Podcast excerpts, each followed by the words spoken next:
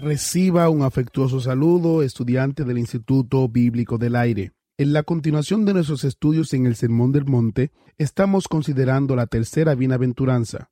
Bienaventurados los mansos, porque ellos recibirán la tierra por heredad. Hemos visto cómo el Señor Jesucristo mismo se atribuyó que Él era manso. En Mateo capítulo 11, versículos 28 al 30, en la segunda invitación en la cual plantea que Él es manso y humilde de corazón, él le dice a la gente, aprendan algo con respecto a mi carga. Mi carga es ligera. Aprendan algo con respecto a mi corazón. Soy manso y humilde. Luego él dice, aprendan algo con respecto a mi yugo. Primero tenemos que saber lo que significa la palabra yugo, para entender entonces lo que Cristo quiso decir con respecto a el yugo de él. El yugo no era una carga, sino un instrumento que permitía que un animal, como por ejemplo el buey, moviera una carga pesada. ¿Ha visto usted alguna vez un buey que arrastra una carreta en la cual hay mucha carga? ¿Cómo podría cumplir su función si no tuviera el yugo? ¿Podría mover la carga empujándola con la cabeza, frotándose contra ella y empujándola por la calle? Así entendemos para qué sirve el yugo permite que el buey controle su fuerza de tal manera que le hace fácil mover la enorme carga. Si volvemos a la ladera de la montaña donde Cristo enseñó acerca de la mansedumbre y miramos hacia abajo donde está la multitud de personas con incontables problemas, nos damos cuenta de lo enseñado por Cristo con esta tercera bienaventuranza. ¿Ven la multitud de allá abajo?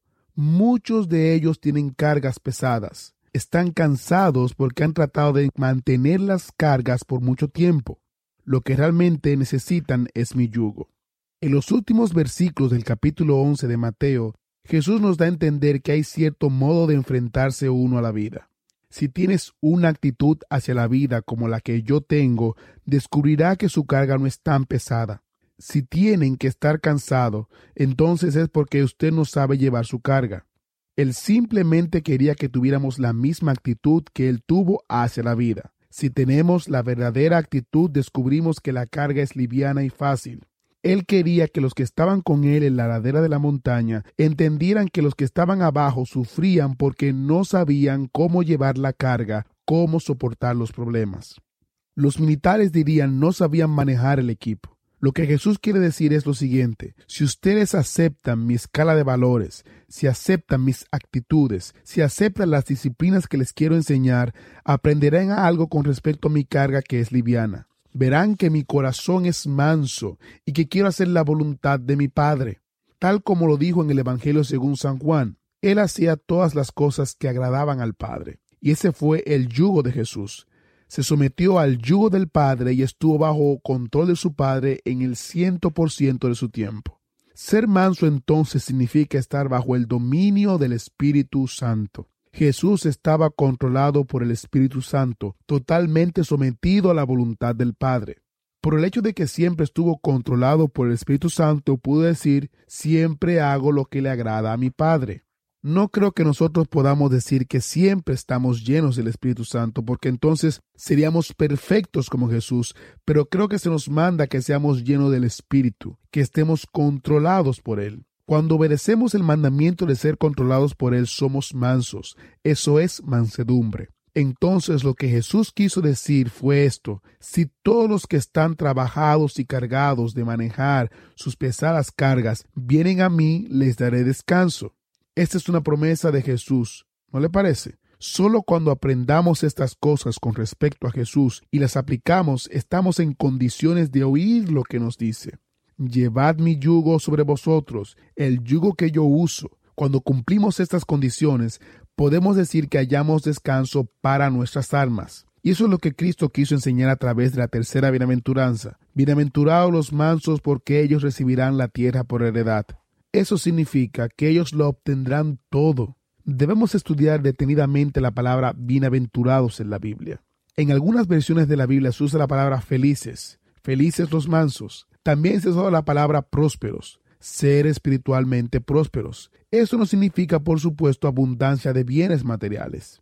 En el libro de Jeremías nos dice que cuando Dios envió al pueblo de Israel a la cautividad durante 70 años, ese fue un tremendo castigo y un periodo muy difícil de sus vidas. Cuando estaban a punto de iniciar esa marcha de muerte hacia Babilonia, Dios envió un mensaje por medio del profeta Jeremías, y lo hallamos en el capítulo 29 de su libro.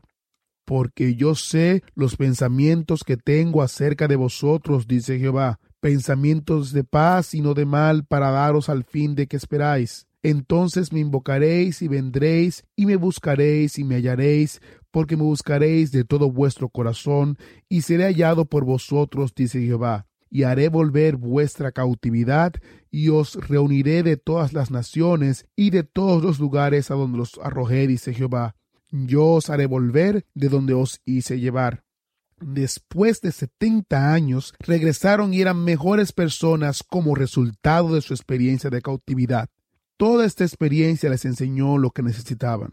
Eso es lo que significa próspero, es decir, espiritualmente próspero. Las personas que son espiritualmente prósperas son los pobres de espíritu, los que lloran, los mansos. Hay otra manera de traducir la palabra y es la que más me gusta. Próspera es la persona que se encuentra en estado de gracia. Esos son los pobres de espíritu, los que lloran, los mansos. Sus vidas concuerdan tanto con la de Dios que Él puede derramar su gracia sobre ellos.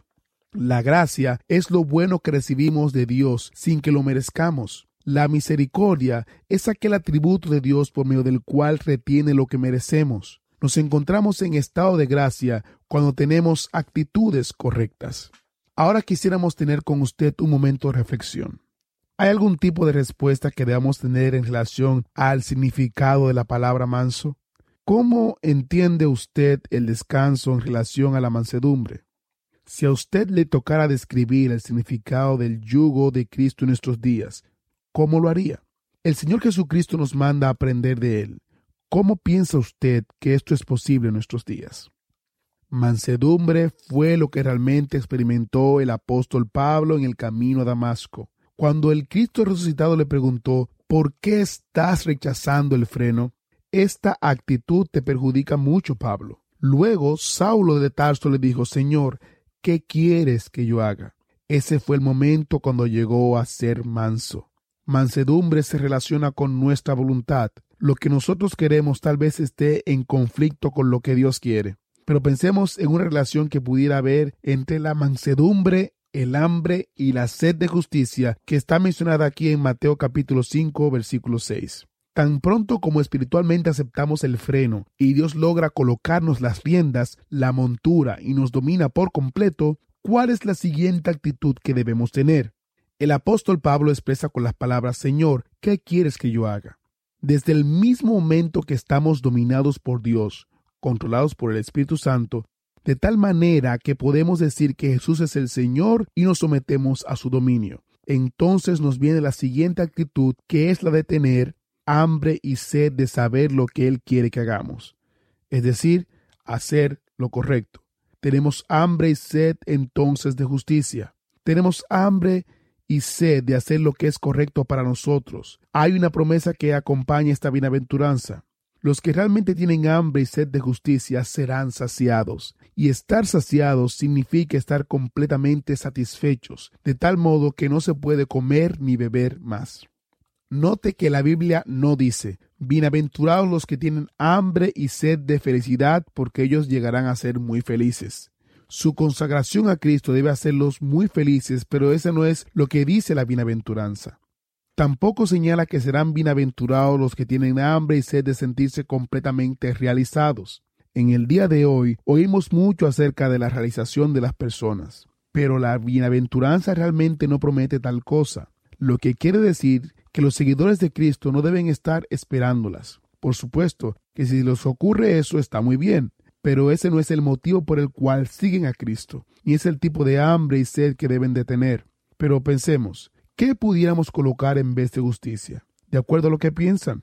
A muchos les gustaría reconstruir esta bienaventuranza de esta manera.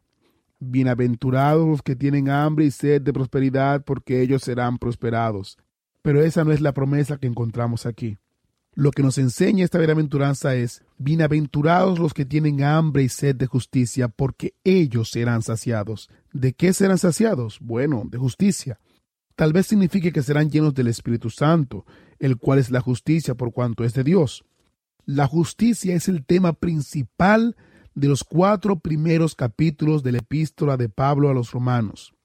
En ese magnífico tratado teológico, Pablo dice que Dios es justo, es decir, recto, probo, íntegro. De hecho, Pablo describe que Dios exige que seamos justos. Además de estos capítulos, el apóstol nos hace entender que Dios sabe que ni un millón de años podremos llegar a ser suficientemente justos como para poder satisfacer la justicia divina. Por tanto, Pablo nos dice que Dios lo ha hecho. Dios ha encontrado a este mundo la persona de su Hijo, quien realizó a nuestro favor el acto de justicia que puede servir como base de nuestra salvación. Él llega a ser el hombre de Dios. Ofrece sacrificio de sí mismo para que quede satisfecha la justicia de Dios. Basado en esa muerte en la cruz, Dios puede declararnos a nosotros justos. Los siguientes cuatro capítulos de la epístola a los romanos nos dicen cómo podemos vivir como personas que han sido declaradas justas, cómo podemos ser justos y cómo actuar como justos. Ese es el contenido de tales capítulos en esa magnífica epístola. Así que es en este pasaje que se nos dice que somos bienaventurados, que estamos en el estado de gracia, que espiritualmente somos prósperos. Es entonces cuando tenemos en nuestro corazón hambre y sed de justicia. Luego de estas ocho bienaventuranzas, se enseña que somos bienaventurados espiritualmente prósperos, que estamos en el estado de gracia cuando somos perseguidos por causa de la justicia, por el hecho de que tenemos hambre y sed de justicia hasta ser saciados de ella. Y como resultado, por la gracia de Dios, llegamos a ser justos y obramos con justicia. Pero cuando somos perseguidos por ese motivo, nos dice que somos bienaventurados. Así pues, tenemos que dos de las ocho bienaventuranzas se refieren a la justicia.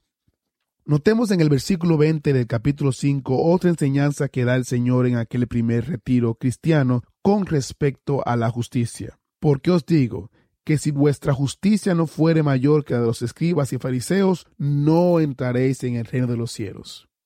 ¿Eran justos los escribas y fariseos? Bueno, tenían cierta clase de justicia, pero había un choque frontal entre su concepto de justicia y el que tenía Jesús. La de ellos era externa. Querían aparecer como justos externamente. Ellos sacaban una trompeta que era un pequeño cuerno, se colocaban en una esquina donde hubiera bastante gente, quizás a mediodía, y la tocaban. Cuando la gente volteaba a ver de dónde salía aquel sonido, ellos jactanciosamente dejaban caer una moneda en la mano de algún mendigo.